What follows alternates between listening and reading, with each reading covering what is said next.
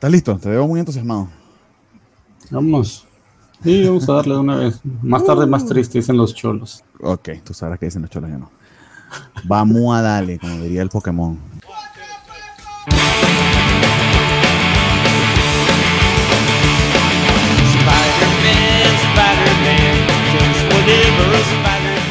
Muy buenos días, tardes, noches, madrugadas, el momento de la comida, este, antes de ir al baño, cuando lavan la ropa, cuando están planchando o cuando quieren este, fingir que están escuchando algo muy interesante e importante y no quieren que les hable. Cualquiera de esos momentos, gracias por acompañarnos. Este es Desde el Clarín, el programa donde leemos Spider-Man hasta que nos eh, alcance la vida. Y aquí está conmigo el señor Spider Games, que puso el nombre del programa en su seudónimo porque ese es el tamaño del amor que le tiene el personaje. ¿Cómo estás tú, amigo? Así es, buenos días, buen día gente que nos escucha, muchas gracias por estar aquí con nosotros y espero que hayan leído mucho Amazing Spider-Man, que es lo más importante del mundo mundial. Eh, por favor, sí, pueden dejar de comer, este, atender a sus hijos, etcétera, etcétera, pero lo más importante es leer Spider-Man. Entonces, este es un podcast cobacho, amigo. Estamos saliendo por todas las plataformas de audio. Eh, esto es solamente en audio porque si ven nuestros sexy rostros eh, se enamoran y se distraen. Nosotros queremos que su concentración esté solamente en los cómics. Estamos desde el sábado 17 de septiembre en pleno feriado aquí en México. Un hermoso puente de, cuatro días, al menos en mi trabajo fue desde el jueves. Aunque al señor spider le tocó este, ir a hacer sobre tiempo este fin de semana. Pero aún así aquí está al pie del cañón sacrificando su tiempo de familia y su tiempo de trabajo para poder hablarles de comiquitos. Comiquitos de hace, de hace que este, 50 años. Muy bien, amigos. Entonces, eh, el programa pasado nos quedamos en el número 72, fue el último que medio comentamos, más valga la pena decirlo que en ese número empieza un arco eh, que continúa la historia de esta bendita eh, tableta de arcilla que tiene un mensaje codificado aparentemente muy importante, eh, que empezó con, con Keeping hace como unos cinco números atrás, este, que era un artefacto de la universidad. Él metió un montón de historias, pero básicamente esto continuaba con, sí. con el Shocker. Se nos olvidó mencionar algo muy importante. Ahí voy, dígame. Que empieza aquí como dibujante John Buscema. Pero ahí voy, está un poco raro.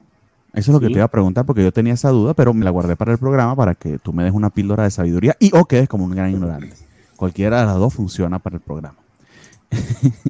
Aquí dice que John Buscema es un innovador, según el crédito que le están dando. Pero más abajito dice que Johnny Romita y Jim Mooney son los ilustradores. Les pregunto yo, ¿será que más Buscema está este, haciendo el plot? Y Stan Lee nada más está dando el nombre. No, yo creo que ya está dibujando aquí, porque sí se sienta un cambio comparado, o sea, aunque los estilos son muy similares, el de John Romita padre con el de John Buscema, que no sé si lo trata de copiar mm, o mantener el, para que no se sienta de golpe el cambio de, dibujante. Pero sí, sí, es un estilo ya, ya se nota el de, el de John Buscema en, en estas páginas. Porque si no, John Romita debería estar más arriba. Y aparte que, que manejan de Jim Mooney juntos, o sea, ¿por qué?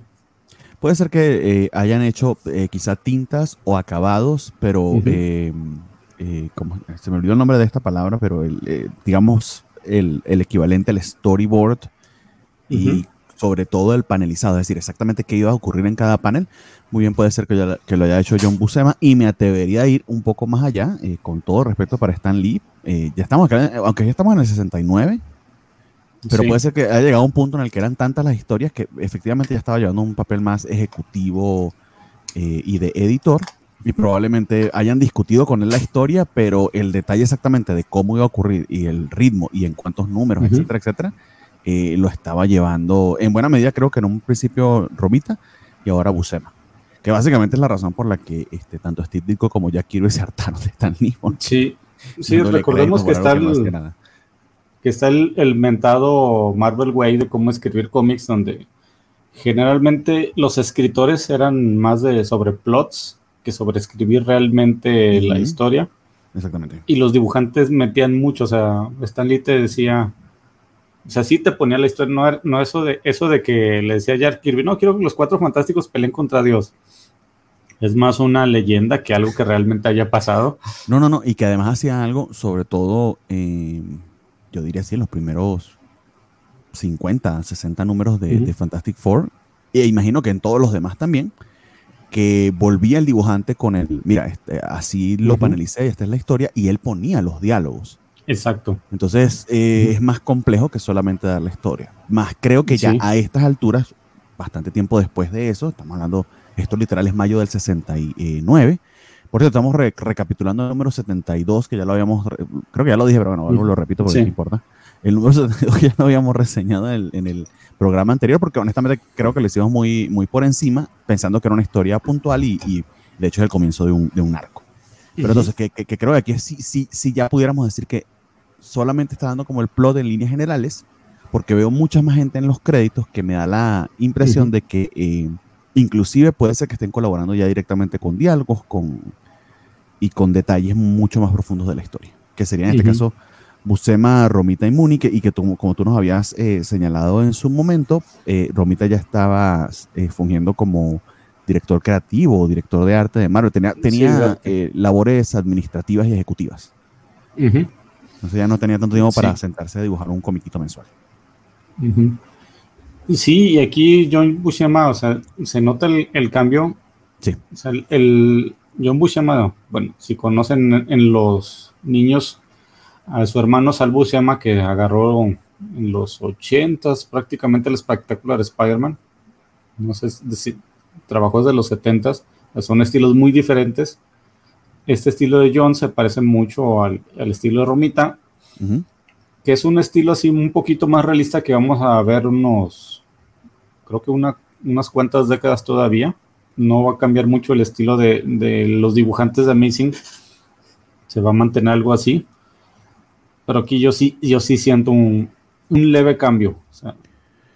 Si hay un cambio, y no, y te diría que sobre todo que vamos saliendo de los 60, literal, este es la el último, bueno, ahí empieza la discusión de cuándo termina la década, etcétera, pero bueno, eh, eh, ateniéndonos, digamos, solamente a, a, los números, es el noveno año de la década de los 60, vamos a decirlo así, que honestamente puede que sea el noveno, que sea el décimo, como tú quieras sacar tu cuenta ahí. Te, recuerdo que hubo toda una discusión con el 2020 que se terminaba o no se terminaba la década, pero bueno. sí. Wherever, es el 69, pues. Entonces ya de aquí, en un momento determinado, empiezan los 70, y los 70 son en, realidad este, mm, diferentes tanto en la calidad, no diré la calidad como en, el, color, en el coloreado, por un rato me, me inclinaría a decirlo, y también la manera en que fluyen las historias. Sigue siendo esto aún muy verbosito, entonces no sé hasta qué punto eh, me retracto un poco de esa opinión, esa locuración que hice de quizá Stanley estaba poniendo los, los, los diálogos, quizá eh, en ciertos números sí, en ciertos paneles sí, en otros no, quizá hacía alguna corrección y añadía, eh, pero sí se siente, yo siento un ritmo relativamente distinto, un poco más acelerado. Es, es ligero el cambio, pero pero imagino que va a ser progresivo hasta que entremos en los 80 y los 90, que, que, que esa evolución hasta el cómic moderno la vamos a ir sintiendo a la, a la par que vayamos acompañando a Spider-Man, si es que no nos morimos antes, tú y ninguno de nosotros dos. O tú no consigues un reemplazo para mí. ya veremos quién consigue el reemplazo primero. Este, pero sí, pues, por ejemplo, mira, a ti sí te reemplazo rapidito, amigos, no, lo dudes. Pero bueno. sí, te creo.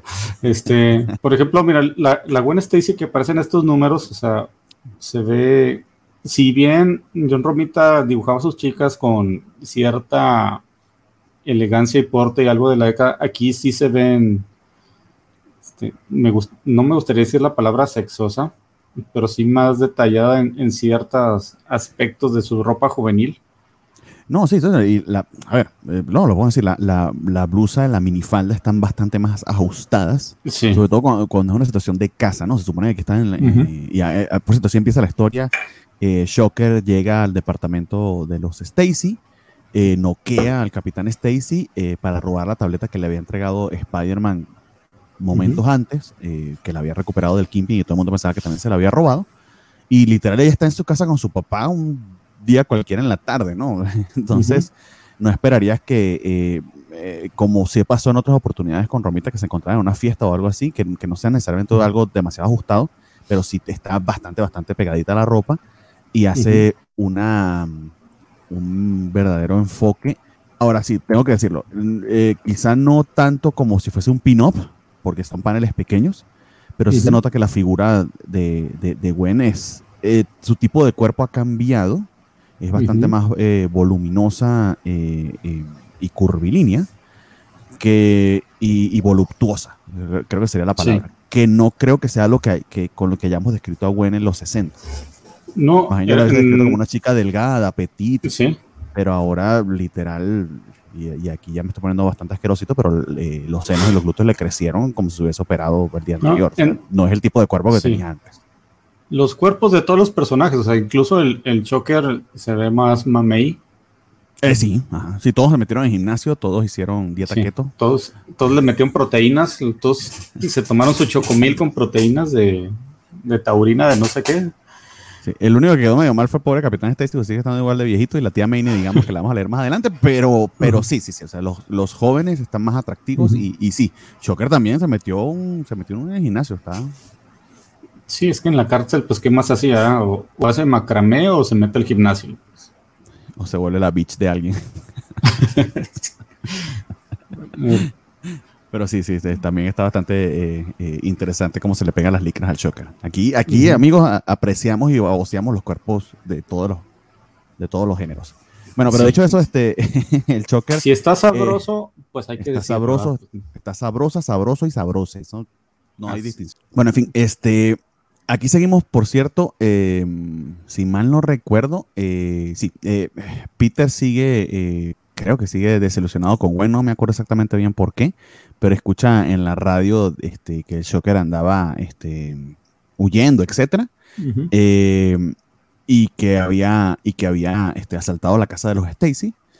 Se lo consigue en la calle, se arma la pelea, pero fundamentalmente Peter eh, se suponía que tenía que llegar muy a tiempo para despedir a tía May porque le pagó un viajecito, otro viaje más este, a Florida. Otros viajes lésbicos. exactamente. No quería decir, no, pero que básicamente Peter está este, financiándole las aventuras este, con la tía de con la tía de MJ. Exactamente.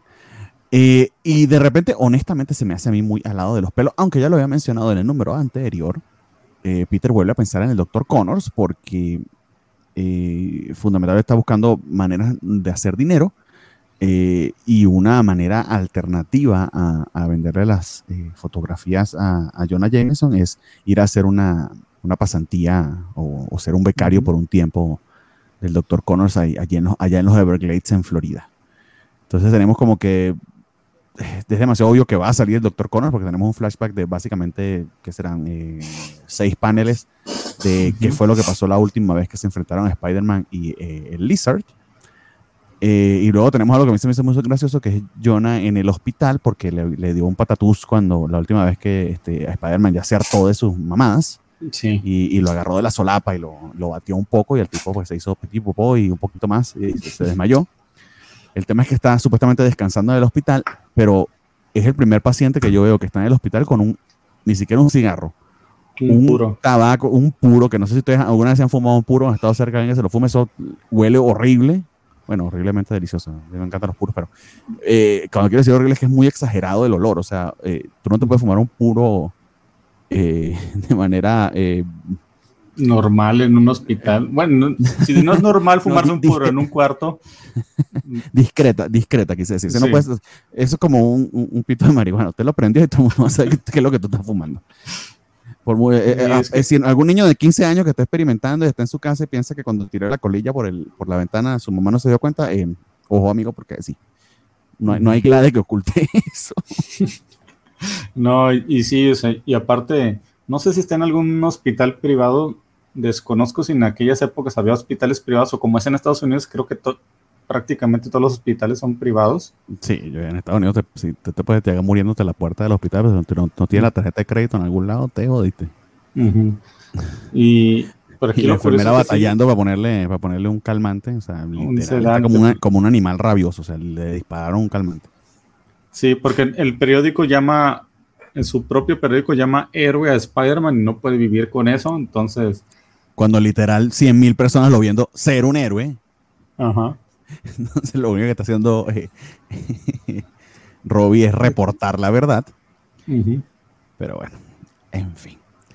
Luego tenemos un encuentro bien eh, novelesco, no sé qué te pareció a ti. Nuevamente Gwen está saliendo inclusive con, un sobre todo encima en medio de la lluvia en Nueva York.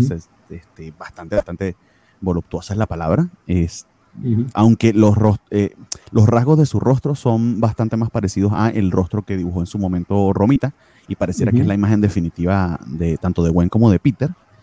Eh, a diferencia de lo que en su momento Peter parecía con Steve Ditko, si comparo estos paneles con los de Ditko, ya es un cambio bastante más radical. Sí, eh, ya es un estilo más realista. Los de Ditko todavía era muy cómic de, me gustaría decir de los 50, aunque aparecieron en los 60. Sí. Más caricaturesco, pero aquí ya, ya tratan de, de hacerlo más realista. Pues, recordemos que John Romita venía de, de historias de amor y así, cómics románticos, entonces obviamente sus personajes tenían que parecer del libro vaquero que nosotros conocemos acá en México, más sensualones que llamen la atención. Y justamente estas dos páginas, la página 13 y la página 14, que es un desencuentro entre eh, Gwen y, Peter, porque eh, Gwen está por encontrarse con Flash Thompson, que eh, creo que es el militar más afortunado de todo, el, de todo Estados Unidos, al menos en la guerra de Vietnam, porque ha vuelto a casa como siete veces, se la pasa en Manhattan. Entonces, eh, nuevamente, la visión de la guerra de Vietnam a la que fue Flash Thompson es muy diferente a la que fue en la realidad. ¿Realmente habrá ido Flash Thompson a Vietnam? Me suena, que ni siquiera, me suena que ni siquiera salió de Nueva York.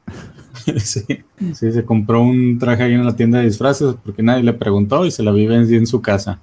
Se la vive, en Manhattan, todo el tiempo está disponible para este, reunirse con sus amigos sin, sin inconveniente alguno. El tema es que se reúne con Gwen eh, y eh, por cualquier cosa se pone a pelear con Peter. Eh, básicamente Peter está ardido porque todos lo, no todos, pues, lo, interpretan su personalidad como la de un cobarde, pero es porque él tiene que ausentarse cuando, cuando va a ser de Spider-Man, ¿no? Entonces eso en particular a Gwen la, tiene un tantito confundida y, Flash está apareciendo como, mejor dicho, está aprovechando para, para ver si, si, si, logra meterse ahí en los afectos de, de nuestra querida Stacy. Entonces, nada, eso tiene muy conflictuado a Peter, muy novelesco esa parte. Pero bueno, el tema es que detienen al, al Shocker, eso creo que ya lo habíamos comentado, no es nada del otro mundo. Eh, quizá mm, lo importante acá es que eh, muchísima gente anda buscando esta tablet, esta tableta de arcilla con el mensaje que tiene y que a mí se me hace de verdad bastante, bastante estúpido la manera en que lo están trabajando. Esto también es una visión, una visión muy de los, eh, este, de los 60 y de los 70, porque si lo valioso de la tableta era la información contenida en ella, es decir, los jeroglíficos que ya estaban dibujados, no entendería por qué no pueden tomarle una fotografía o transcribir esos jeroglíficos y la cosa de arcilla dejarla en cualquier lado. O sea, el tema era el mensaje que estaba allí, no, no la tableta en sí es que tienes, es que no, es que no sabes nada de arqueología, tienes que sentir las cosas, no solo es leer lo que está ahí. Está escrito en, un, en un braille arameo ahí todo Sí. Pero bueno. Amigo, el número 73 con eh, el hombre montaña Marco, no sé cómo lo tradujeron en español. ¿Qué tal ese número, amigo? El montañoso Marco. Este, pues aquí. Así lo pusieron. no, sé. no sé, pero no, no, me sonaría raro que le pusieran así. O el gran Marco. No, es que creería que el hombre montaña Marco. sería, sería la traducción creo que más literal, pero sí, el montañoso suena, aunque claro, la gente piensa montañoso y esperaría un tipo con un gorrito de esto de, de alpinista o algo así, pero no. Eh, aquí la portada sí es de, de John Romita, pero en los, en los créditos ya aparece, ahí se ve el Romita, en los créditos ya lo maneja directamente como John Buscema.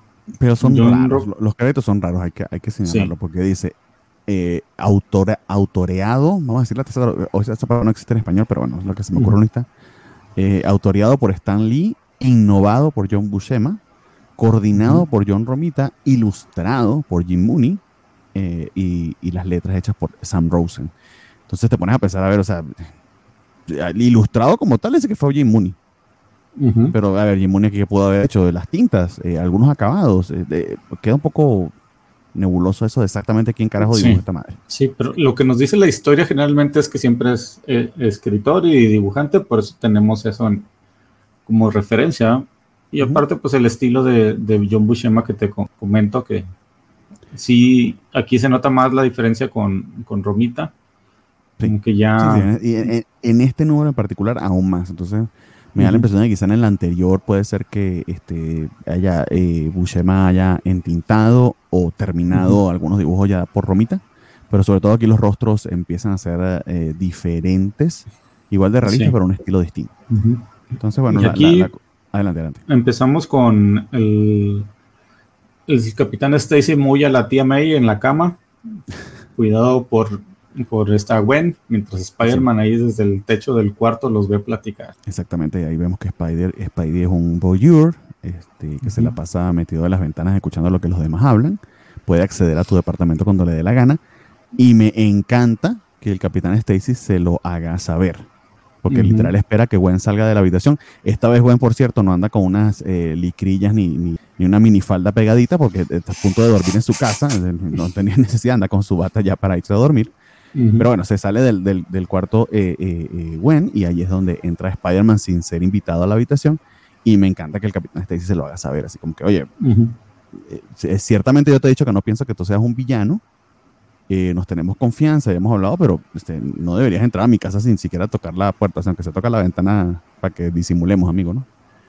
Sí, de perdido una llamadita, una cartita, no sé, un besito, no, nada, o sea, bueno, pero avisa, avisa para que, aunque sea si vas a estar escuchando este, lo que estoy diciendo, eh, no sé, yo no sé para qué puedes entrar cuando te dé la gana. Pero bueno.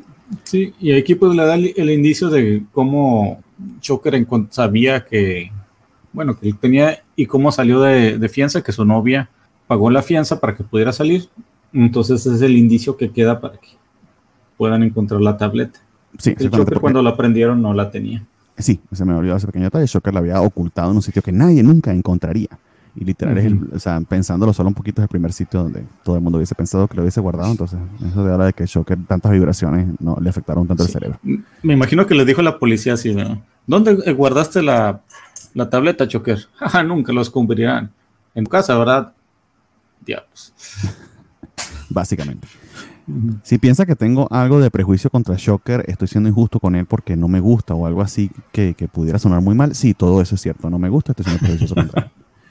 Eh, dicho todo eso, pues se va a la casa de la novia stripper de Shocker. Este, ah, dejaron eso.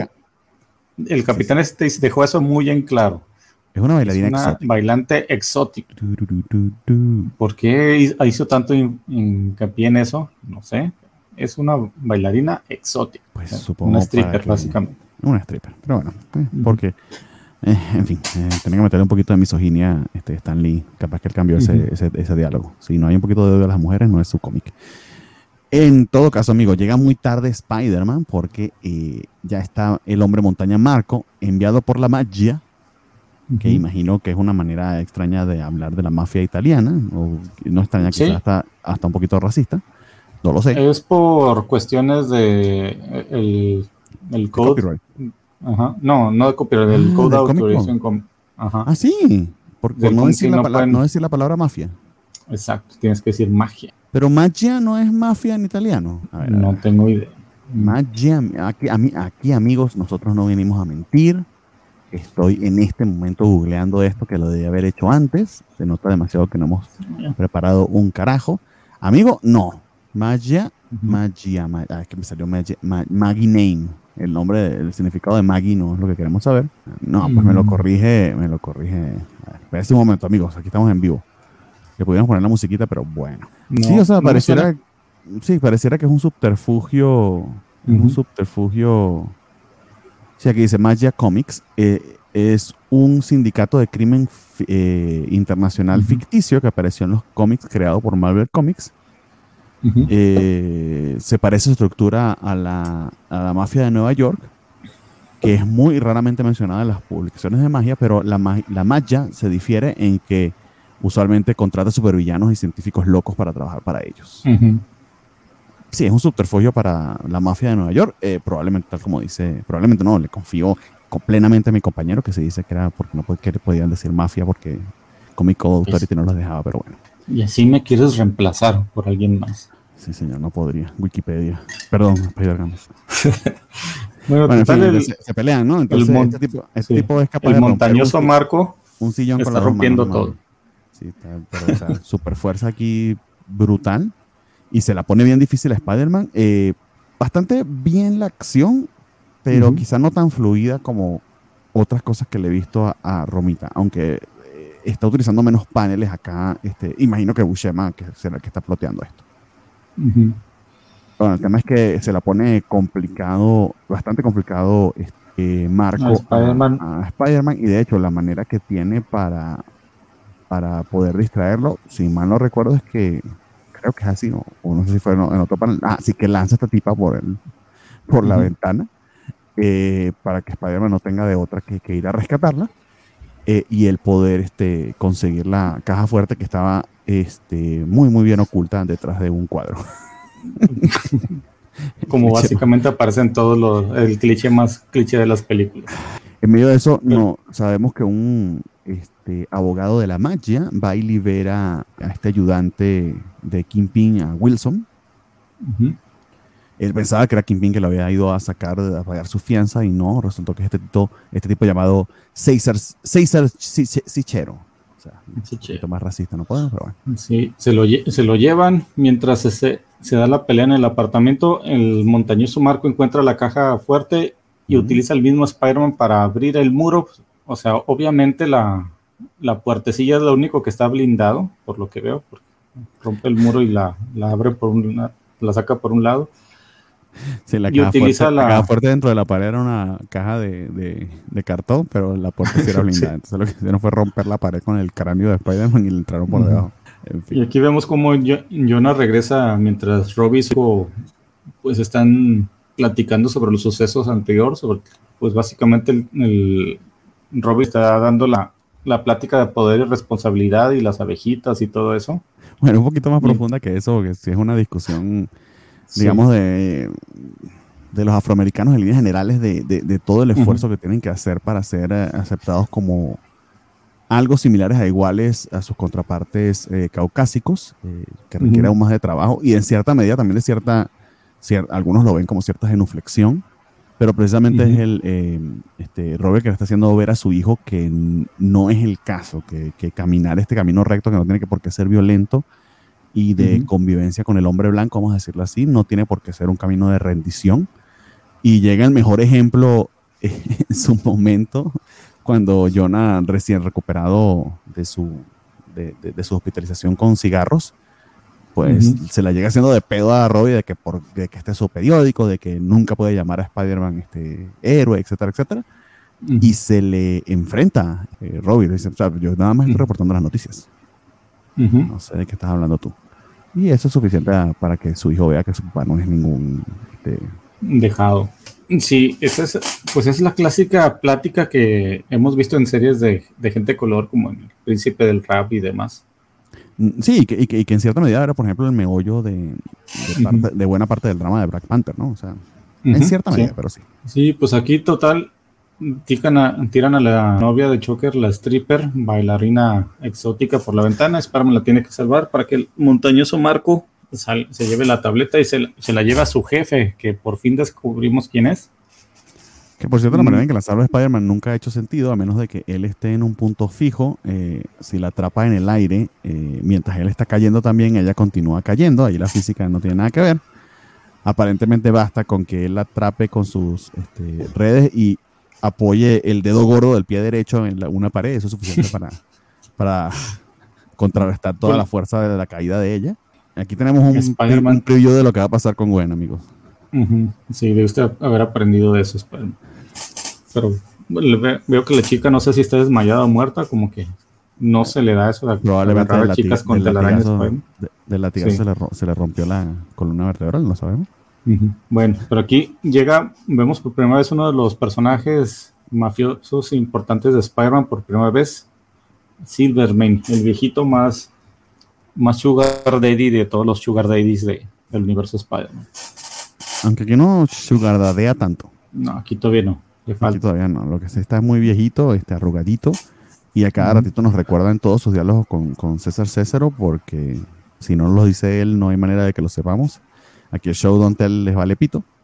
Este, que este, César quiere reemplazarlo, que él ya está viejito, pero a pesar de estar viejito sigue siendo el jefe. porque nada más dice, nada mejor dice que tú eres el jefe cuando se lo tienes que recordar a todo el mundo cada 15 segundos. Llega el hombre montaña Marco con un pedazo de, arcilla en la mano, en vez de tomarle una foto. Digo yo, si esto tiene no sé cuántos miles de años de antigüedad, son unos jeroglíficos difíciles de entender. Con toda esa manoseada que le echaron, se le había borrado como cuatro o cinco párrafos. Sí, tú deja con el hombre montaña Marco, la agarró y yo creo que en la primera agarrada la debe haber roto. Sí, porque la, tableta como del tamaño de uno de sus pulgares, el tipo es enorme. Se lo dan a Wilson y Wilson hace su mejor intento con una eh, lupa de ver qué, ve, pero... bueno, ustedes me liberaron y si no descifro esto me van a matar, pero no sé qué esperan de mí. Y de hecho, eh, les cuento un poquito, un poquito de spoiler. Nadie sabe qué carajo esperan de Wilson porque él no hace un coño. Pensaban que sabía algo, pero su superpoder es agarrar una lupa y ver hacia una tableta de Y decir no sé nada. Y, la, y la terrible Maya, que supuestamente es muy sanguinaria, no hace nada, o sea, ni siquiera lo mata, sino que le siguen. no sé para qué lo guardan, en fin. Bueno. Vuelve, eh, vuelve Pete eh, al, departamento, ya luego de haberle perdido la, pista a, a, la montaña a Marcos al hombre montaña Marco eh, y decide en ese momento que es un buen, un buen instante para llamar al doctor Connors por razones, pero básicamente para que nosotros nos enteremos que al señor, este, al señor Connor eh, básicamente se fue con un par de hombres que nunca habían visto antes. Entonces, eh, en fin, no sé por qué no se alertan por eso. Y además que quien contesta, la, contesta el teléfono es la señora Connors, que después descubrimos que fue secuestrada al mismo tiempo con el doctor Connors. Entonces, esta panel no tiene sentido. No, no, no, no, no, no, no, no todavía no. No, no, no, no. No, no, se, llevaron al doctor. Se, llevaron, primero al doctor. Ajá. Y ya después van por lo, o sea, los hijos, la esposa y el hijo van después para tomarlos como, como ah. rehenes para que el doctor haga lo que, lo que quieren que haga. Y aparentemente Nueva York queda al lado de Florida porque todo eso lo pueden hacer en una noche. No, ya, ya están en Nueva York. ¿No te acuerdas que se vinieron a vivir en Nueva York? Y dice que él quería ir hacia los Everglades. No, no me acordaba. ¿Por qué? ¿Por, qué pues sí, pero no sé para qué si ya no están allá, ya viven en Nueva York desde hace ah, rato. yo leí que quería irse a los Everglades. No sé si es que así se llama el, el, edificio donde vive. Así se llama la calle. Por eso que tenemos spider para que corrija esas estupideces que no son necesarias corregir. Todas las estupideces que yo digo porque no entendí un carajo. En fin, amigos, tenemos el, eh, número 74, donde el featuring es el fantástico secreto de la tableta petrificada. y los mismos, los mismos créditos de la otra vez, pero ahora no sale por ningún lado el señor Buscema. ¿Qué pasó aquí? Ahora dime tú. ¿Qué pasó? Pues ya se regresó a, dormir, no sé. Aquí ya John Romita agarra otra vez los dibujos. O sea, sí se nota el cambio. Ah, mira, el Silver se ve más arrugadito y la montaña Marco cambia también de nuevo, entonces yo me atrevería a decir que eh, Romita estaba solamente allí compartiendo créditos por detalles o, sencillamente por no dejar de dárselo, pero probablemente entonces el dibujo sí lo hacía Buscema y Jimuni lo que estaba haciendo era entintar, es lo que ahora puedo suponer. Y sí cambia el rostro del montañoso Marco, pero mantiene, mantiene cierta estructura de cuatro paneles parecida a la de Buscema, que le da cierta continuidad al arco, al, al, al, al arco, sin duda. Sí, y aquí no entiendo por qué de todos los científicos que puede haber en Nueva York, al doctor Connors, oye, es que usted con el Wilson van a leer la tableta y va a hacer algo. ¿Y, yo por qué?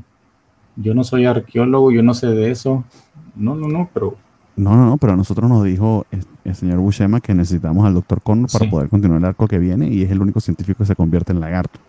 Sí, usted es el único científico loco que hace pócimas raras con cosas raras. Y que está aquí en Nueva York y que le falta un brazo. Entonces nos dijeron que tienen que cumplir con todas esas cosas porque sí, for reasons. Sí, no tiene ni puto sentido, como no tiene ni sentido que anden manoseando la tableta para arriba y para abajo cuando lo que les interesa es el mensaje que supuestamente está allí.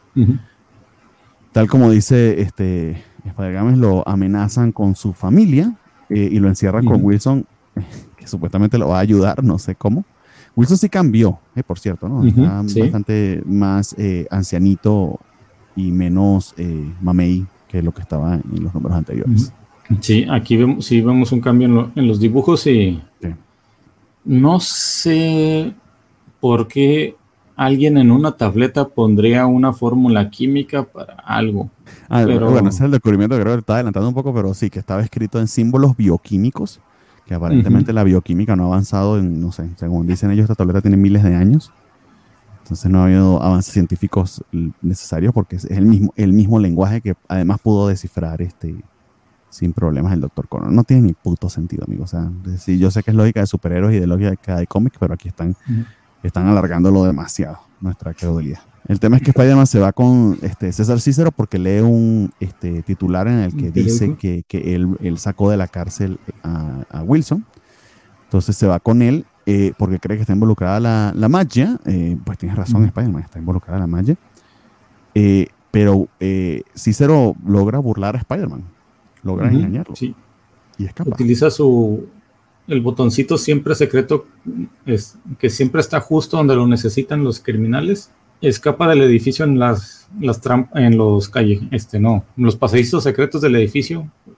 Todos los edificios de la magia tienen pasadizos secretos entonces, mientras los achichincles de la magia pelean contra Spider-Man, pues César escapa. Y, que está genial que uno de ellos dice, oh, debe, haber venido a liberar a los Connors. No sé cómo averiguó que estaban aquí. Pues no lo averigué, amigo, pero gracias por decirme. No lo sabía, pero ahora sí, muchas gracias. Qué estupidez.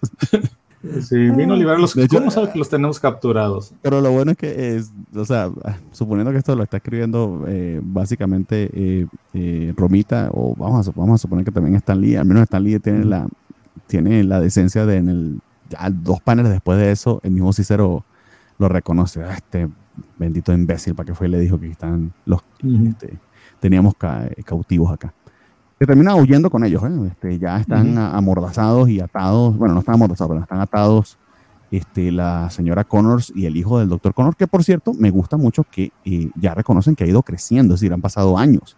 Antes era un chiquillo de, que será? Siete años, algo así, y ya, ya es un jovencito de unos 11 o 12, bastante.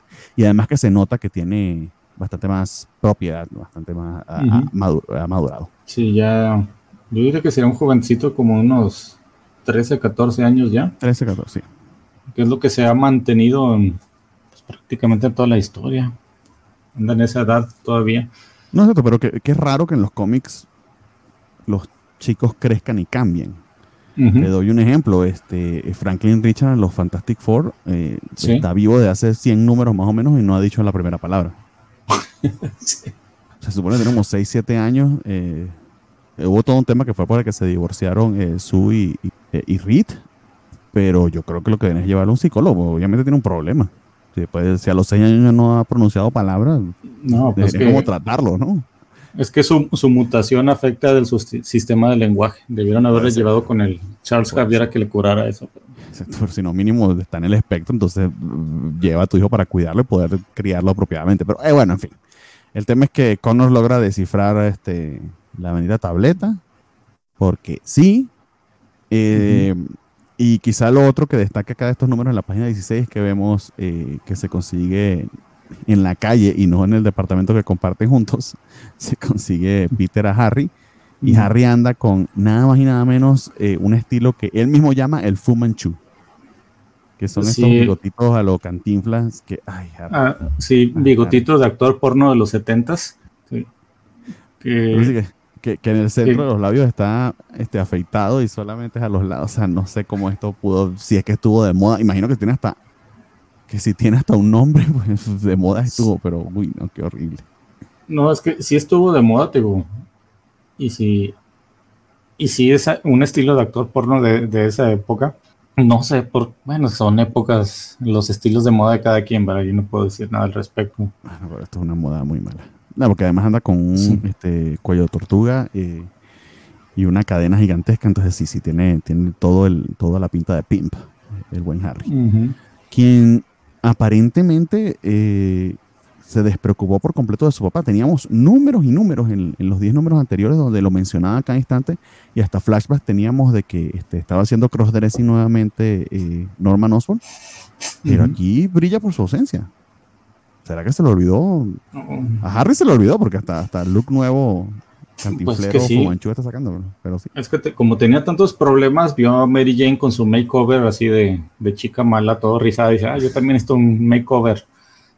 Necesito mi clan, eso porque, porque afortunadamente a Mary, Jane, a Mary Jane también se lo olvidó.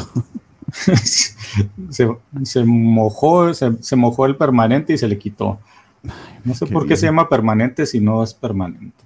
Pero qué maravilla, porque En fin. Eh, le dan la pócima a. Me olvidó el nombre de este vato. El, a Silvermane. A Silvermane. Sí. Y, el cono le dice, no lo he probado. Y, el Silvermane, no, arriba, al centro y para adentro. ya tengo 80 años, ¿qué va a pasar que me muera? No, me, me puedo morir mañana. Who cares? Da risa, pero también un poquito de pánico. En todo caso, el tipo cae al suelo, el, el, el, marco montañoso, pues por supuesto piensa que Connor lo envenenó, pero de inmediato tenemos un panelzazo en el que este hombre ha eh, rejuvenecido de un solo golpe unos 40 años, según su cuenta. Eh, deberían haber hecho un mejor detalle con la ropa, de que le quedase este, más pegadita, porque obviamente creció en, musculatura y en, y en, estatura al haberse rejuvenecido, pero sí se nota sí se nota el cambio. Entonces descubrimos que el gran secreto de la tableta, chan, chan, chan, es que era la fuente. Es el secreto de la, juventud eterna. Nos vamos al número 75, amigos, y continúa esta super saga. Este nuevo número se llama La muerte sin advertencia. ¿Y, no es esto una advertencia? Pues sí, pues sí. Eh, mm, están advirtiendo que alguien se va a morir. Y me despoileroso la, la, la portada. A veces pasa. Nuevamente, John Romita como innovador y como ilustrador Jim Mooney, pero ya creo, creo entender de qué se dan estos, estos, eh, estos créditos, básicamente dibujado por John Romita y entintado por Jim Mooney. Eh, y nada, tenemos a, Spider-Man eh, básicamente buscando al Dr. Connors porque sabe que está siendo secuestrado, haciendo el extra effort por este, conseguirlo. Imagino que por la deuda que siente por él, por, por cómo ayudó a, a la recuperación de Tian May en su momento. Eh, como consigue la pista de dónde se encuentra, realmente no vale mucho la pena, pero bueno, se va a un edificio de la malla y logra que le revelen cuál es el escondite secreto de Silvermane. Eh, y ya, básicamente entra Cicero que ah, está de vuelta con los Connors que secuestró y se consigue con un Silvermane rejuvenecido, quien además para eh, poder este, acertar su autoridad tiene que darle una putiza también a, al hombre montañoso Marco es que el, Cicerón no le cree, como no vio el proceso y lo vio joven, dicen, no, es imposible que tú seas Silvermenes. Pero el montañoso Marcos sí lo vio y tampoco le cree. pues es, el, es el achichincle fuerte de pocos sesos que, como estaba matando al Connors, pues no se dio cuenta cuando se transformó. Y dice, ah, es verdad, no, no, es un truco. Oh, me acaba de dar un putazo, sí, se siente un putazo más fuerte, entonces como que sí, es, en fin. Sí. Llega Spider-Man, se pelea este, con el montañoso Marco y de repente vemos algo que ya te medio telegrafía lo que va a estar pasando a Ciudad de Número, que es que Silverman vuelve a rejuvenecer, pero esta vez pasa de los 40 a los 20, entonces va como de, de no sé, de 20 años en 20 años. Y ahora el traje sí le queda más grande. Entonces, es cosa como que no debería quedarle más chico. Pues quién sabe. Es la magia de los cómics. Pero total, ahora sí se va a enfrentar a Spider-Man. mientras el Doctor Connors no puede ya con su mutación que se está saliendo de control. Se convierte en el lagarto también. Y ya es la cuarta vez que le pasa que se transforma sin quererlo. Y, ya me pongo yo a pensar ¿por qué no le ha pedido la receta del suero que ha utilizado en tantas otras oportunidades de Spider-Man y lo tiene como cualquier otra persona que sufre de alergia o es diabético carga, una inyección un parche, O sea, un parche. Hazte un parche de antilagarto ya. O una inyectadora de estas que se ponen los, sí. de, epinefrina, creo que se llama. Tengo amigos que son muy, muy alérgicos a, los camarones hasta el punto de que si huelen eh, camarones les da una reacción alérgica muy fuerte y se llama este, EpiPen. Siempre carga una. O sale iPhone, cartera y la EpiPen, siempre la tiene. de hecho, creo que solamente la ha utilizado una vez y literal es un putazo ahí en, el muslo y listo. Y le ha salvado la vida. Entonces es como que cárgala, amigo. O sea, no creo que sea tan grave, eres un científico. Sí, no creo que sea tan difícil hacer algo así. O sea, acabas, acabas de descifrar una fórmula para que te rejuvenezcas de, una tableta, ¿no? Creo que, puedes diseñar algo. De, unos jeroglíficos mesopotámicos se tiene como cinco doctorados ahí entre arqueología, lingüística y quién sabe qué más. creo que puede hacer un EpiPen antilagarto. Creo, creo.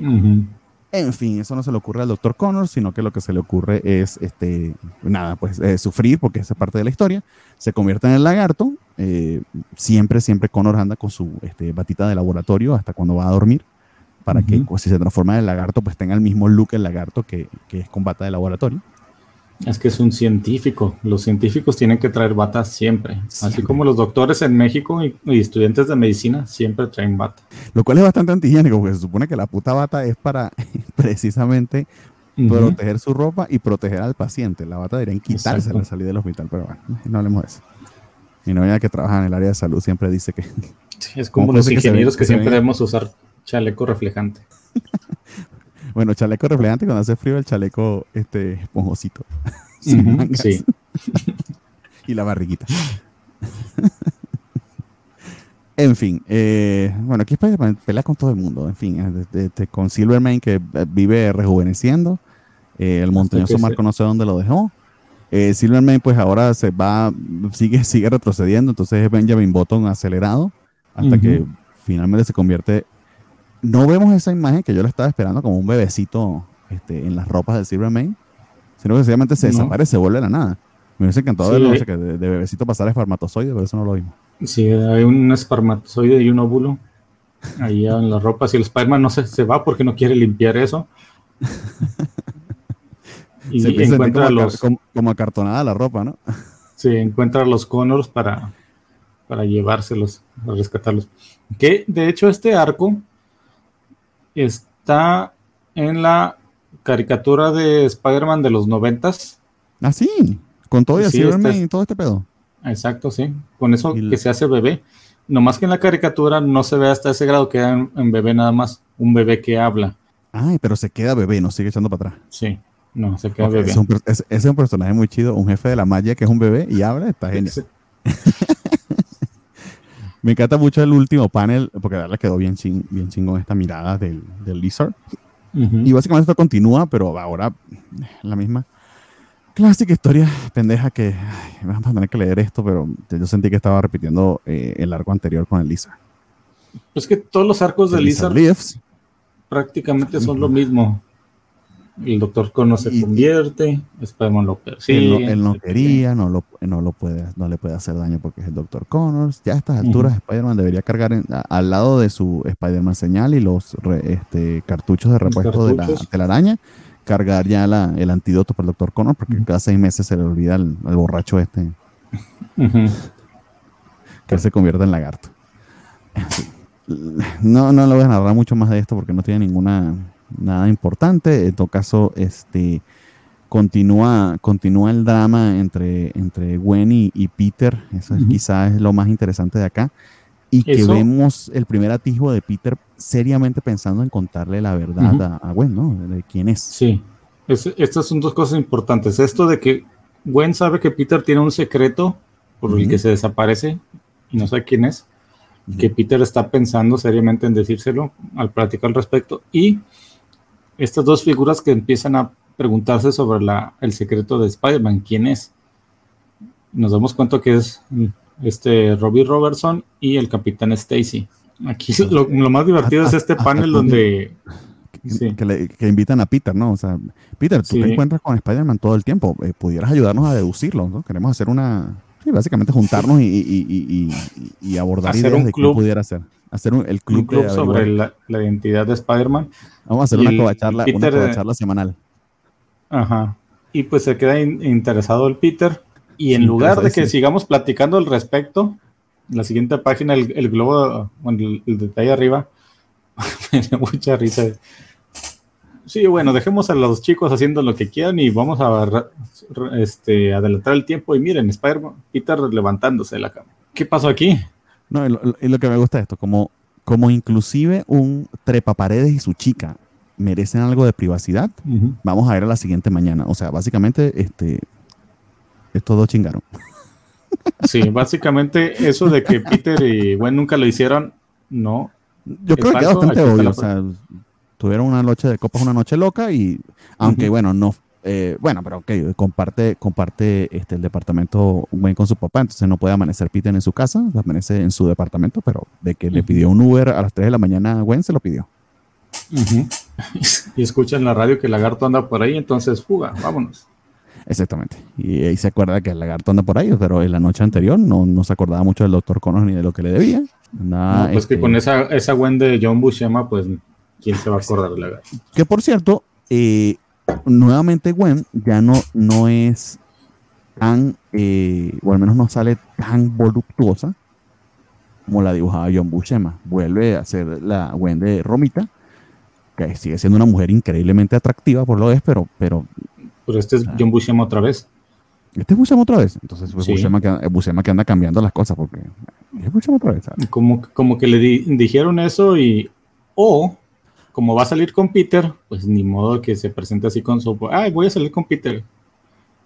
Ahí trae su disfraz de, no, es el vestido ni el disfraz, es, las curvas. Lo que pasa es que estoy hablando del cuerpo de una mujer y se siente demasiado creepy, pero fundamentalmente, amigo, ya no tiene 3 kilos de nalgas y, y pasó de copa D a, copa B. O sea, hay un cambio allí de corporal obvio. No, no se termina de poner el, el, tipo de cuerpo. Sí, le han dicho algo. Le han dicho, oye, oye, espérame, así es, la que estás dibujando es Mary Jane, no, no Gwen, Gwen debe ser más, más angelical y chica buena y bla, bla. Bueno, los tipos de cuerpo de Mary Jane, Gwen, creo que se parecían bastante. bueno, pues, probablemente habría que ver la Mary Jane que dibuja Buscema a ver si también la mandó a, Colombia o Venezuela a hacer una operación de una semana. Muy probable que sí. En fin, porque sí le puso este para de, cuatro implantes ahí bastante obvios. Eh, en fin, eh, ¿qué creen que pasa? Se entra putazos con el, eh, con el Lizard, tratando de este, evitarlo, recordando lo mismo que ha recordado siempre, que su, su, su cola es muy poderoso, que es más inteligente de lo que se cree, que eh, no tiene otro instinto que atacar a Spider-Man. Quizás lo que destaque de todo esto es que en algún momento, y porque sí, y sin ninguna otra explicación más que por eh, alargar esto un poco más, aparece este, uno de los superhéroes más imbéciles tercos y por alguna razón encantadores. Y eso es lo complicado de, por cierto, de castear a, Johnny Storm, porque estoy hablando de la antorcha humana. Tienes que lograr todo eso porque lo es, sin que deje de ser este, este, eso, encantador, tierno. Eh, pero Johnny Storm es un maldito imbécil. Siempre lo ha Básicamente estás describiendo a, Daniel Laruso en Karate Kid. Mm, ok, eh, pudiera ser. Pero bueno, se atraviesa Johnny Storm que no tiene más nada que hacer. Este. No, es que a estas alturas ya es amigo de, de Spider-Man, entonces ve que el lagarto lo está atacando y pues va, va a ayudarlo. Lo, nomás lo que aquí es que Peter lo trata de detener. Exactamente, y, se lo, y se lo dice varias veces. No lo hagas, espérate, no entiendes. Por cierto, vuelve a dibujar este Bushema.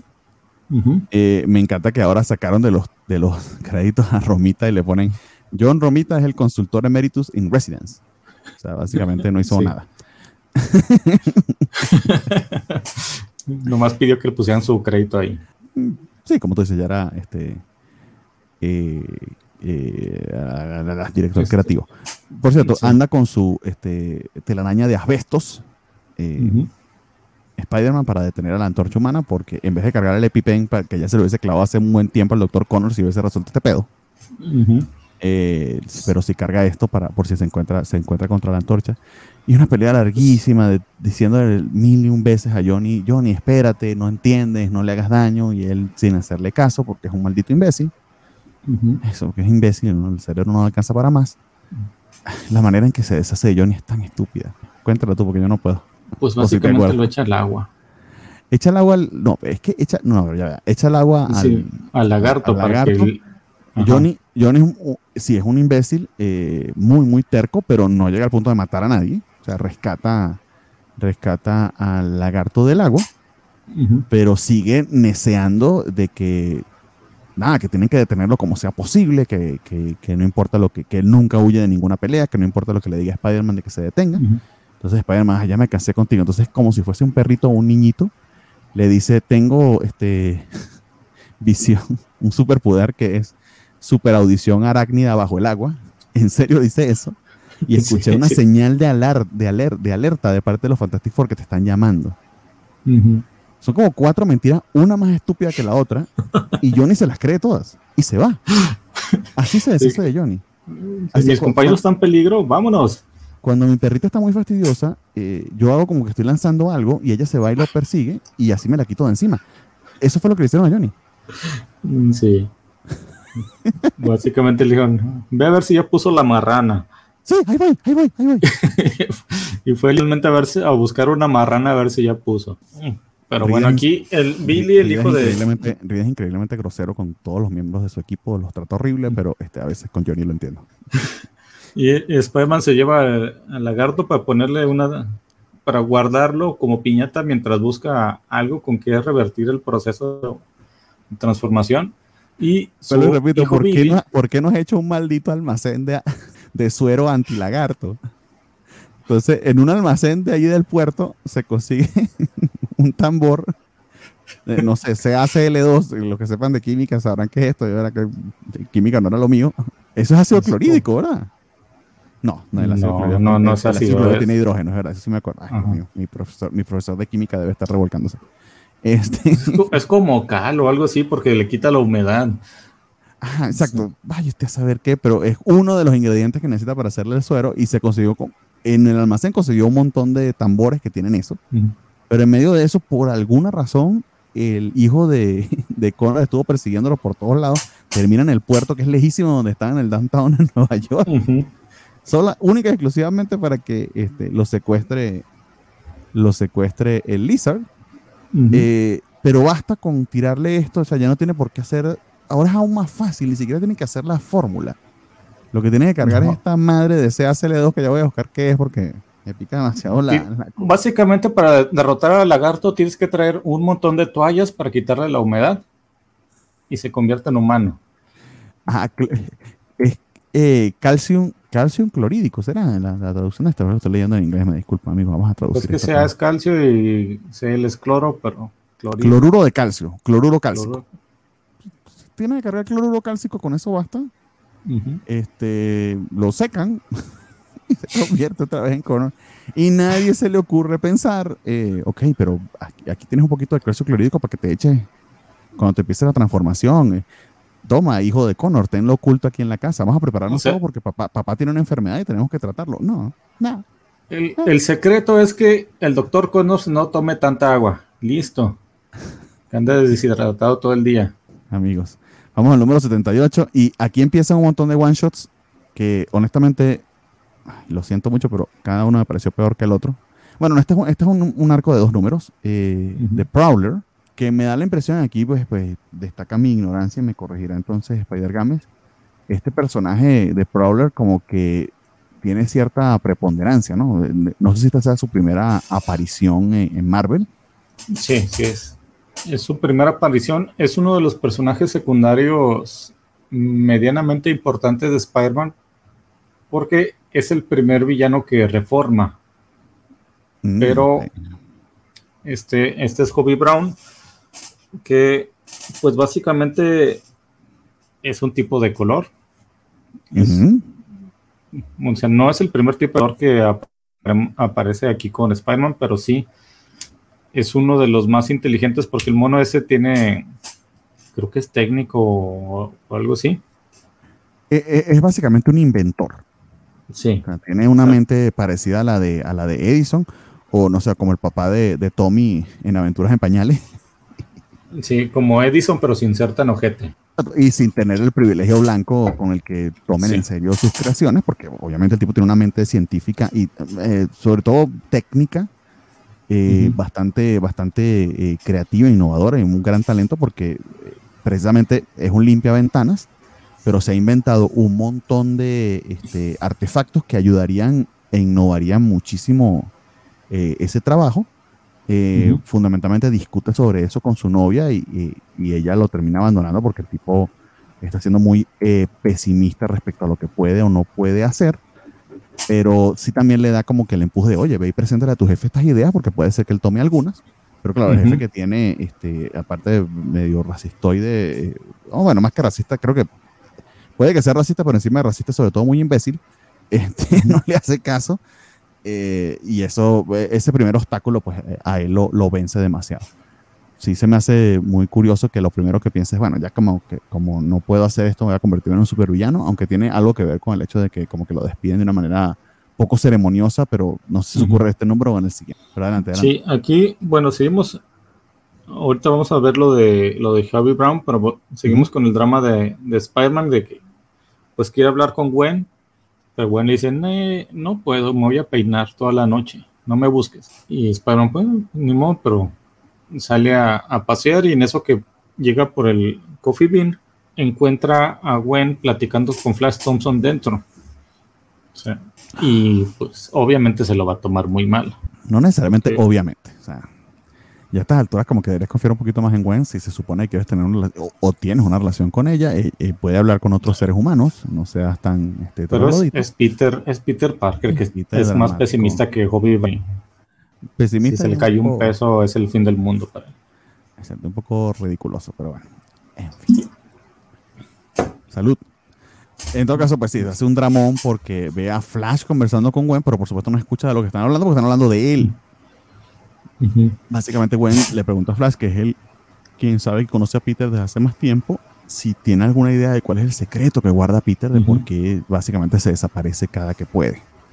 Eso es todo. Bueno, y luego está la historia, la historia de, de, Prowler como tal, de, su, de su historia de origen. Sí, de Hobie Brown como es un inventor y básicamente pues lo corren para porque es negro. ¿Es porque soy negro? Sí, es por eso. y que, y que eh, Jameson trata de salvarlo. Básicamente, el pobre. El pobre del Prowler, este, mientras nos, nos estaba contando su backstory, como estaba contándola, se quedó mucho tiempo justamente en la ventana de la oficina de Jonah limpiándola y no se había movido de las otras. Y llega su jefe acusándolo de, oye, tienes una hora en esta ventana. Entonces Jonah, para medio salvarlo, ¿no? Porque no vaya a perder muchacho el trabajo por esa tontería, hace entender que fue él el que le pidió que se quedara por ese tiempo ante el jefe, pero ya, ya está harto este Prowler y, básicamente renuncia. A pesar de, bueno, gracias por tratar de ayudarme, señor Jameson, pero chingue su madre. sí. Que, eh, que, sí, chingue su madre y me voy a ese trabajo. Que te da a que Jameson es muy imbécil, este, muy obsesionado con Peter, pero tiene también su, su, toque de nobleza o de entendimiento y, y, racista no es, porque los mismos gritos que le da Ruby Robertson, él, no distingue color para, para, joder y para ser, para ser insoportable. Él no ve el mundo con de esa forma. No, solamente todos son iguales. Pro Spider-Man y contra Spider-Man y todos están contra mí en todo caso. Sí, él, él no, no, es tan racista, o sea, tiene el corazón donde debe ser, quizás no le hace caso, pero tiene el corazón en el lugar correcto. Ah, ah, sí, tiene cierto instinto. Pero bueno, eh, y luego la decisión ya de convertirse en el Prowler de.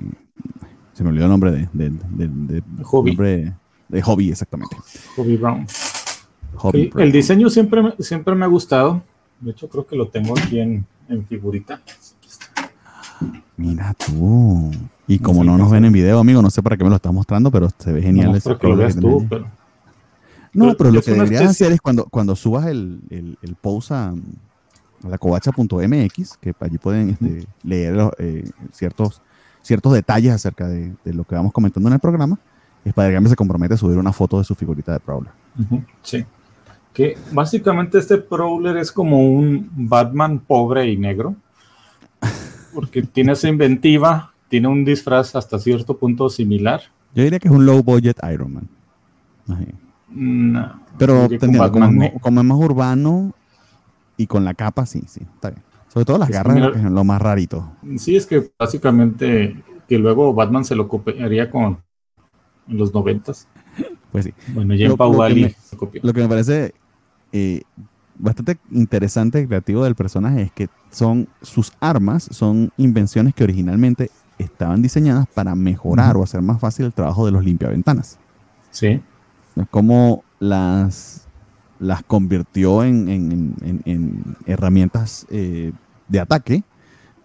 A mí se me hace o sea, como que ah, esto lo voy a utilizar para, básicamente te avienta este, de las paredes. Te avienta fabuloso para atacarte y Ariel y les prende fuego. No, es, ¿cómo es que se llama con lo que se usa para limpiar? Pero sí, sí, lo que se usa para limpiar ventanas, ¿cómo es? El Windex. El Windex. básicamente lanza Windex, pero a mucha potencia. quedas puteado y limpiecito. en fin, este, y lo que se le ocurre es, bueno, yo ahora voy a hacer este mm, criminal, porque superhéroe no, no sacas lana tan rápido. Eh, lo siento, spider pero no nos ha vendido que sea muy redituable lo de ser superhéroe.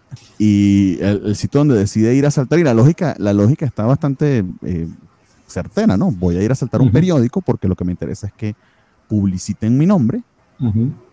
Porque, no sé, si van a publicitar tu nombre le van a pagar derechos o no sé qué es lo que está esperando, pero que se quiere ser famoso. Y en ese momento eh, se consigue a Peter que estaba justamente subiendo para pedirle un adelanto a, Jonah.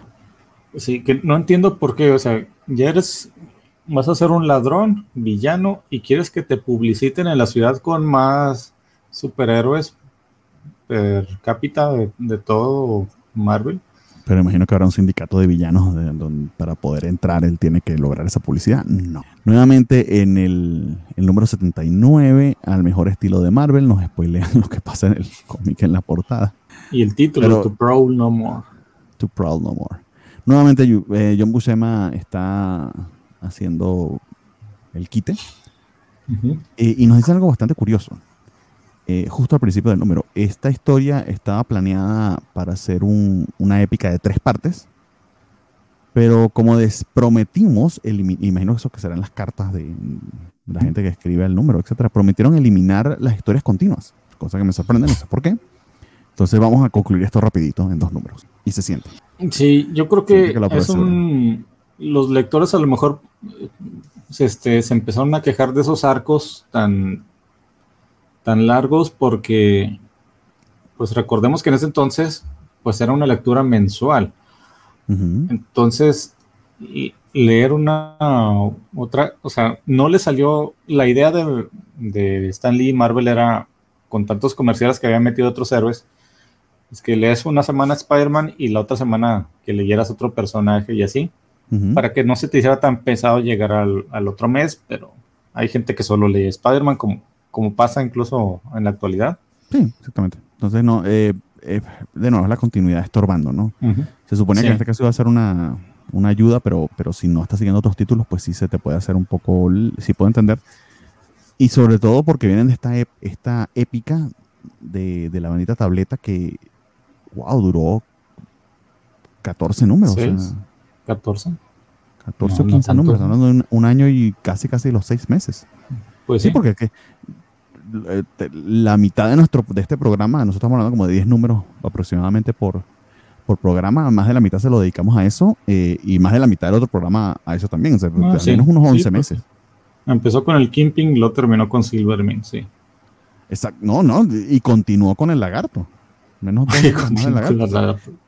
o sea, sí, la, historia quedaba, sí, sí es un continuo, ¿no? Ya lo de la tableta se había resuelto, pero digamos que, que tenía cierta cierta continuidad. Eh, pero el remanente de la historia. Recuerdo que decidieron no hacerlo eh, precisamente con el personaje afroamericano, un poco triste eso.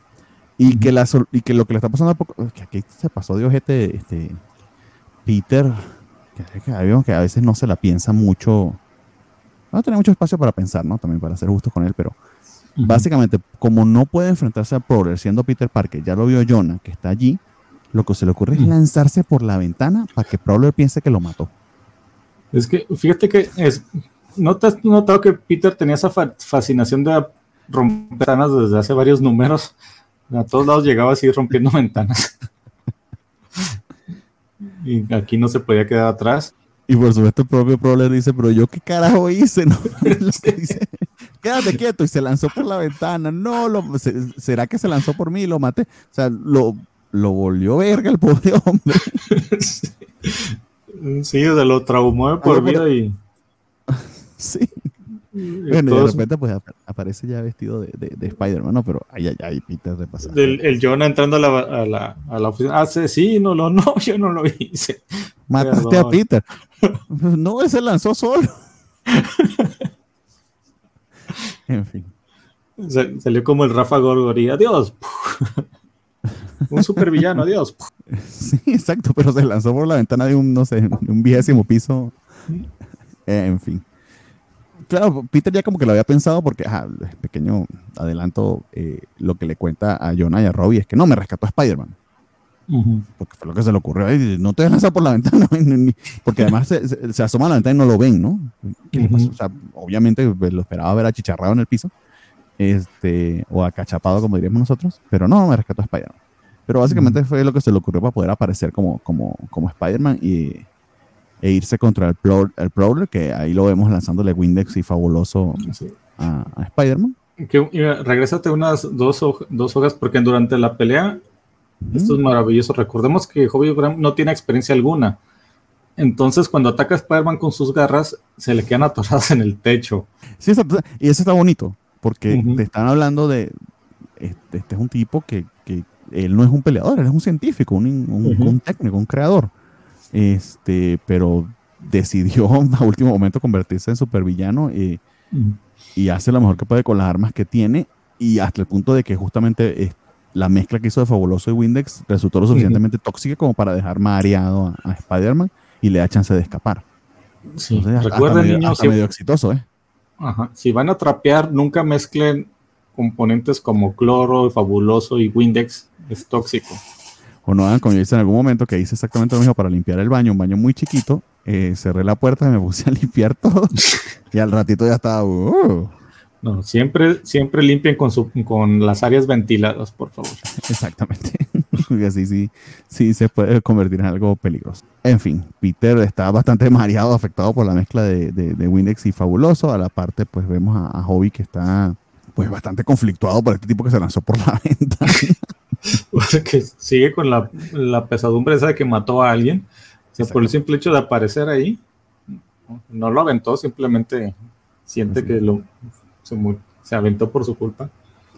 y luego vemos a Peter en la universidad, se consigue con Gwen, Gwen trata de detenerlo para hablar con él, él sencillamente le sale con una grosería de que, ay, ve y habla con Flash. Eh, nuevamente el, body type de, Gwen eh, menos voluptuoso que antes, imagino que sí fue la nota que le dieron a Buscema, y, sale a perseguir al Prowler este, eh, Peter, pero esta vez se pone una mascarilla porque dice no me vuelves a, no me vuelves a joder. Eh, Aquí cuando se mete a una farmacia a comprar algo que necesita, lo que me dio mucha risa es que pagó, pero en su, los billetes llenos de telarañas, el señor no va a poder cobrar hasta dentro de una hora, porque la, la telaraña no se va a despegar hasta dentro de una hora. Pues sí. Eh, sí, exactamente. Pero al menos pagó. Bueno, pero ahí está, o sea, una hora puede, pudiera ser peor. Cuenta que consigue al pro de robándose unos diamantes, logra detenerlo eh, y justo cuando lo tiene maniatado, pues revela su identidad y lo resuelve bastante rápido, que creo que es aquí donde se siente más apresurado, pero por el comentario que hicieron también en el principio del número, donde sencillamente el... O sea, es que es muy estúpido. No has, cometido ningún crimen ahora, logré detenerte antes, te voy a dejar ir, pero sencillamente no tomes ese camino. Está bien, la vida a veces nos, nos da golpes, pero no tenemos por qué volvernos supervillanos. villanos. y ya se termina el número, muy, muy, muy tontito, de verdad. Pasamos al número 80, que es el primer número en los 70 A menos que sea necio y diga que los 70 empiezan en el 71, pero bueno, en fin, hay gente así. Eh, y es la vuelta del camaleón, que lucha junto con lucha este, junto con Shocker por el villano más pendejo de Spider-Man. Creo que hay más, ¿eh? sí, hay peores. El montañoso Marco pudiera ser uno de ellos. Eh, el cuento es que Flash y Fu Manchu Harry eh, entran al departamento para hablar con Peter en este momento. A mí me extraña muchísimo que de verdad que no parece que Harry y Peter vivieran juntos, nunca se ven, nunca se encuentran. anyway. Eh, está Peter muy, muy molesto con, con Flash Thompson, a punto de entrarle a putazos, pero Flash le aclara, viene precisamente a hablar de eso contigo por, por el comentario que le hiciste a, a Gwen. Sí, que básicamente todos estamos preocupados por ti.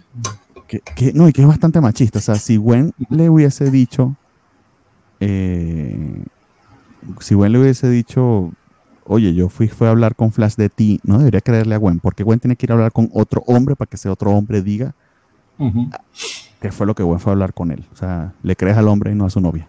es que los, los hombres tenemos ese código que si otro hombre te dice, no me metí con, con tu novia, tú le crees, porque es código de hombres. Cuando le deberías creer es a tu pareja, ¿no? Pero bueno, en fin.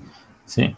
Anyway, habla con Gwen, este, ahora que, que, que Gwen aparentemente este, no lo está engañando con, con Flash, cuando no se supone que sean novios ni nada, y él le oculta más secretos que los que debe, pero eso basta este machistoide para ahora volver a enamorarse de ella. y se va con un traje nuevo a ver una exhibición de, de, unos cuadros muy, muy, muy valiosos que está resguardando precisamente el papá de Gwen. Esa es la, eso lo explica en muy pocas páginas, pero de inmediato eh, a darse unos besitos con Gwen. Y que por cierto me encanta que la manera en que sospechan que el capitán Stacy no está haciendo el mismo es porque pasa al lado de ellos cuando se están dando unos besos y ni siquiera lo nota. Sí, que no. Oiga, pero usted no es el viejito obsesionado con que nos demos besos. y que se queda viéndonos. Sí.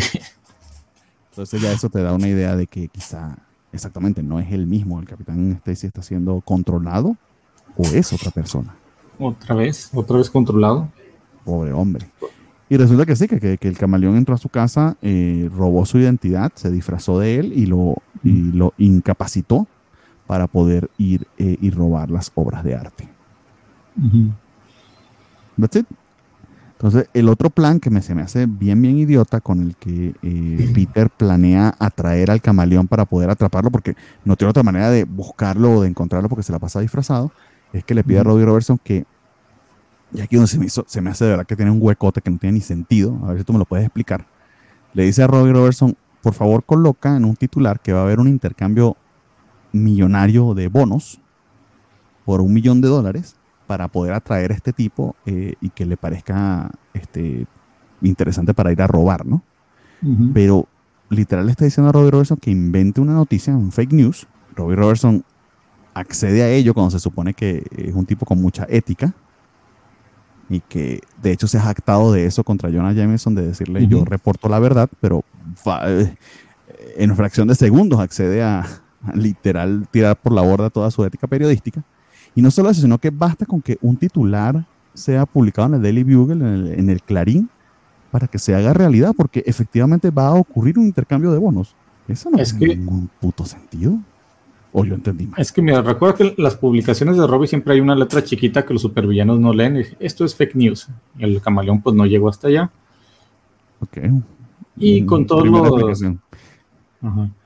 Y con todo lo que tiene el, los, este, ¿cómo se llama? Las conexiones que tiene el capitán Stacy, pues obviamente tiene que lograr todo eso para que se cumpla. Exacto, pero me hubieses dicho, mira, capitán Stacy, vamos a montar una obra, a, fingir que va a haber un intercambio de bonos para atraer al camaleón, pero eso no aparece por ningún lado. Literal aparece un montón de gente, eh, cámaras de televisión, o sea, todo porque, o sea, toda esta poca gente leyó, ay, mira, leí esta noticia, debería ir a ver el intercambio de bonos, porque aquí dicen en el Clarín que va a haber un intercambio de bonos. Entonces yo lo que voy a hacer es que voy a llamar al periódico de Guadalajara diciendo que me van a dar un cheque por 100 millones de pesos y mañana me van a dar el cheque. Hay que intentarlo. Cosas de los cómics. Cosas de los cómics que no tienen ni sentido. Eh, eh, quizá aquí lo más interesante o curioso es que la manera en que trata de huir el camaleón es disfrazándose precisamente de Peter Parker porque estaba Peter allí este, tomando fotografías como excusa para que Spider-Man también se presentara en el intercambio de bonos o para poder estar Y luego desapareció. Y luego desaparece más.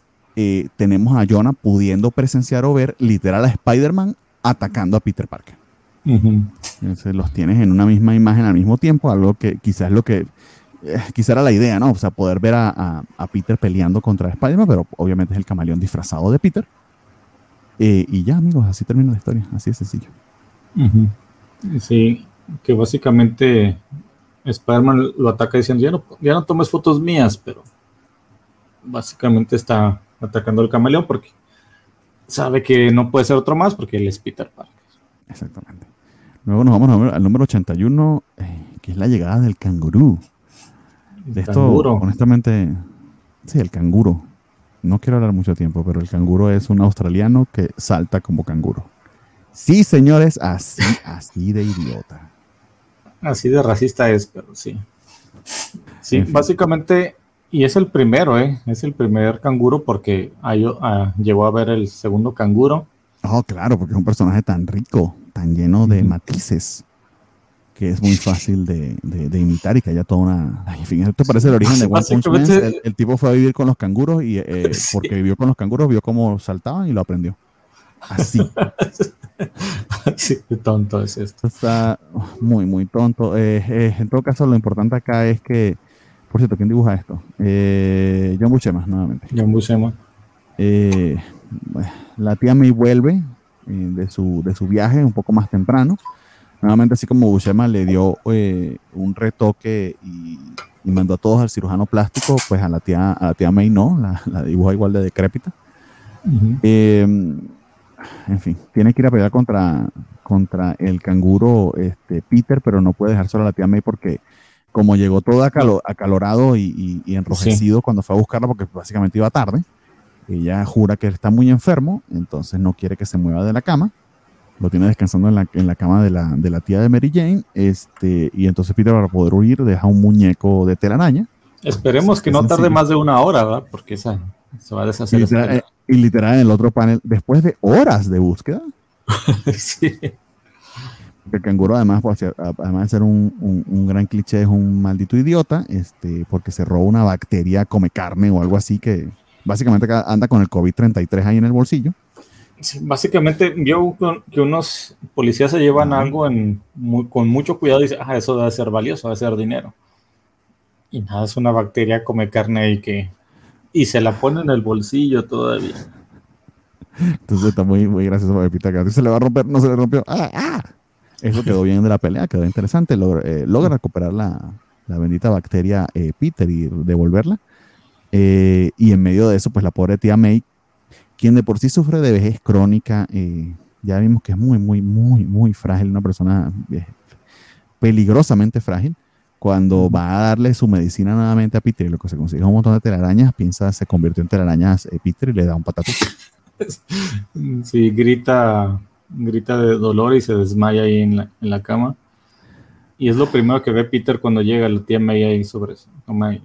Exactamente, con unas ojeras azules, uff, creepy as fuck. Entonces, básicamente, este, tiene que mentirle y hacerle creer que se está volviendo loca, aunque honestamente no está muy lejos de estar medio loca, amigo. Y eso lo hace sentir muy culpable por cómo hace sufrir a su pobre tía May. Y aquí nos vamos al número 82 eh, eh, con la vuelta de Electro. Electro regresó y no en forma de fichas. Exactamente. Y un cambio de estilo otra vez. Eh, interesante. Creo que, creo que han logrado un, equilibrio, no sé si intencional hasta qué punto. Sí se nota el cambio, pero eh, no es tan brujo como lo hubieses pensado, porque eh, vuelve ahora a los lápices este, Romita a, continuar la historia y hasta ahora pues han cumplido su promesa de no hacer arcos largos, ¿no? Eh, vemos que nuevamente Mary Jane, que tenía, wow, como 12 números sin aparecer, un año, diría yo, ya sin su permanente, eh, vemos también a Peter que anda eh, saliendo de casa de tía May, trata de entrar al departamento y justo en ese momento sí estaba Harry en el depa este, afectándose su fumanchu, gracias a Dios. y necesita dinero, necesita dinero para, para pagar el tratamiento de tía May, yo no sé para qué mil demonios. Y lo que se le ocurre es ir a la televisión, una cosa que no se le había ocurrido desde hace mucho tiempo y que desde que le dieron ese cheque a nombre de Spider-Man que nunca pudo canjear, eh, no había vuelto y es ofrecer una entrevista en un talk show. Tan fácil que era pedir el cheque al portador. Sí, ya lo hemos hablado. En fin, todo esto es muy, muy conveniente. Es la vuelta de Electro que está este, oculto, o mejor dicho, este, bajo libertad condicional, pero trabajando como electricista justamente en la cadena de televisión. Eh, y Pete, ah, ya entendí, Pete, por qué necesita dinero, porque tiene que sacar a cenar a, ya, de hecho, Marillén le había dicho, vamos a hacer la cena de Flash, a despedirlo por décima vez. Creo que Flash ha tenido más despedidos que tu hija cumpleaños este, este, este año. Sí. Tiene una despedida básicamente semana al Flash. Ahora sí ya se va. Ahora, ahora, ahora sí ya se va Flash. Exactamente. Y le dice, bueno, Peter, para que vengas y nos ayudes a hacer la vaquita de la cuenta. Peter no tiene ni para eso. Eso lo tiene francamente este, eh, conflictuado hasta el punto de que se medio meten con él en la cena y otra vez en vez de conversar con Gwen, hace una escena, la hace pasar vergüenza y los deja todos abandonados en medio de la cena. Gwen de verdad ama a este tipo y, tiene un tantito de masoquismo porque va y lo persigue y finalmente Peter decide decirle la verdad, pero no esa verdad que creen, sino no, lo que pasa es que estoy en la camita del perro y no tengo dinero para pagar nada. Y básicamente Te tengo que decir mi, mi mayor secreto, soy pobre. Peter, dime algo que no sepa. Exactamente, como que. Básicamente dice nunca me importó eso. Que no puedas ayudar aquí para pagar la cena de Flash, pudiste habernos dicho. si son tus amigos pueden entenderlo. plan de pago, meses sin intereses, no sé. O sea, bien que el motel sí, sí hay dinero para el motel, pero para la cena no. Qué bien, Peter. Bueno, pero hay, hay cenas de cenas, amigo. Exacto. En fin, uno de los paneles más, regrésate tantito, del, de los más clásicos cuando va a lavar su uniforme con una bolsa en la cabeza para que no sepan quién es. Porque es el único uniforme que tiene. Eh, no puede lavarlo en el depa, no, no sé por qué, debe ser que no tiene no tiene lavadora allí. Eh, ah, ok. Sí, sí, que en, el laundry room del departamento, del edificio, está lleno de señoras y no puede ponerse a lavarlo allí porque obviamente van a identificarlo como el vecino que es Spider-Man. Entonces va a otro, a otra lavandería en otra colonia, pero se pone una bolsa en la cabeza para que no lo logren identificar. Bastante creativo como lo resuelve. Bueno, entonces se va con su traje recién lavado a su entrevista. Pero en la entrevista llega Electro, quien además le fue a pedir a Jonah dinero ¿Cuánto le pagaba si desenmascaraba en vivo a Spider-Man? Y yo nací, sí, te hubiese pagado hasta 20 mil dólares, pero por supuesto le paga menos. Y en medio de eso había invitado al capitán Stacy y a Robbie para que vieran la entrevista en vivo porque sabía que lo iban a desenmascarar. Y literal le preguntaba a Jonah, Jonah, ¿no te preguntaste que en medio de esta pelea iban a matar a todo este poco gente inocente que está aquí? Pues no, no lo había pensado. Estás, estás, Robbie, estás olvidando lo importante. Desenmascarar a Spider-Man. ¿Qué importa el daño colateral? En fin, un desastre, amigos. Este, queda este, bastante malherido eh, Peter después de la pelea. Me encanta cómo se deshace de, de Electro, que es básicamente haciendo un cortocircuito porque hace que toque, que toque sus propios talones. y eso le causa un cortocircuito. What the fuck? básicamente vamos a hacer que línea con línea y que no sé qué. Oiga, pero eso no es posible. Eh, no, y cómo sabes que la, que la tierra es las manos. Sí, sí, sí, en fin, en fin una lógica de, de cómic este, brutal. Y hasta aquí llegamos, yo leí hasta este número, hasta el número 82. Sí, yo también el otro ya no me dieron, no me dieron ganas. A mí tampoco me dieron ganas. Eh, y tenemos este detalle que lo estábamos comentando al principio, eh, que eh, al menos en Marvel Unlimited los anuales saltan del número 5 al número 10. En muy buena medida creemos porque los anuales 6, 7, 8 y 9 muy probablemente este, sean reimpresiones. Entonces probablemente no volvamos a hablar eh, en un tiempo de los anuales, sino hasta que, bueno, retomemos en ese número 10 que es del 78. Aquí nos estamos quedando en 1970 con el número 83. Entonces estamos hablando, calculo yo, de que serán unos 4 o 5 programas que no volvamos a hablar de los anuales. Más o menos. Bueno amigos, y con eso, con eso terminamos eh, esta, esta nueva entrega desde el Clarín, este, número 73 al 83, con un poquito de 72. Eh, espero que, que, lo hayan disfrutado y que estén acompañándonos en esta eh, lectura para mí, relectura para Spider-Man de, la, de, Spider-Man. Bueno, el gran, el gran Spider-Games de, de, la Amazing Spider-Man. Amigo, no sé si, si tengas algo más que comentarnos o si ya este, vas con despedidas y anuncios. Eh, no, este, aquí pues Estamos cerca de. Bueno, no te creas, sí, cerca de los últimos números de, de Stan Lee escribiendo. Creo que todavía le faltan unos cuantos añitos más. Pero ya vemos esos cambios, o sea, como que se empieza a meter menos porque sí, las historias son. Sí, sí me escuché. Las historias son ya, pues vimos en las cartas, ya se empiezan a meter más en que sean autoconclusivas, con arcos no tan largos que cuando, leemos de corridita, pues no hay tanto problema, pero me transporto a aquella época donde salía cada mes y pues sí, me imagino que fue un suplicio con, por ejemplo, este arco de la tableta de pues, casi 10, 12 números. Sí, está pesadito. Sí, ya, ya, la gente diciéndole a, a, la Stanley, ya cómete la maldita naranja. Este, pero los, los cambios de, dibujo. Lo alargó demasiado, lo alargó demasiado los dibujantes, o sea, me gustó el estilo de, de Buscema, sí, sí se nota, o sea, aunque es un estilo similar, se notan los ligeros cambios. Yo diría que hasta incluso en los fondos, que Buscema le mete más fondos que el mismo Romita. Más detalles, sí, sí, ciertamente. Eh, sí, y, que, logran cierto equilibrio. Eh, sí se nota el cambio de artista, pero eh, hay cierta, vamos a decirlo así, uniformidad de... De estilo, o sea, el, sí, quería utilizar otra palabra, pero sí, básicamente uniformidad de estilo que a pesar de que eh, sus detalles, la manera en que concluyen y, o representan los rostros, eh, sí, puedes notar quién es quién, sí, sí hay cierta, cierto estándar que están tratando de, cumplir y que, y que hace la, lectura un poco más agradable que, no sé, que, que, que, sí, que sí te choca mucho cuando el estilo es radicalmente diferente. Entonces, eh, bien, o sea, eh, interesantes estos nombres en líneas generales, sobre todo este, por el avance que hay en la relación de Gwen y de Peter.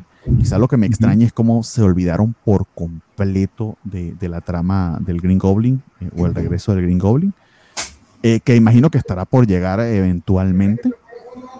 Eh, pero pensaba que, que, que, Stanley iba a recuperar eso más rápidamente. Creo que este, rompieron ahí levemente a nuestro querido pero no sé si ya, ya estás de vuelta. Sí, ya listo. Muy bien. Entonces, nada, amigo, este, anuncios parroquiales y nos despedimos. Eh, anuncios parroquiales, pues sigan los programas de la Cubacha, el Cubachando de los sábados. Este, hoy creo que van a hablar de princesas Disney. ¿Vas a estar en ese Cubachando o no? no mm, sí quería, pero... Tú teniendo hijas ya debes tener un doctorado en princesas Disney, imagino yo.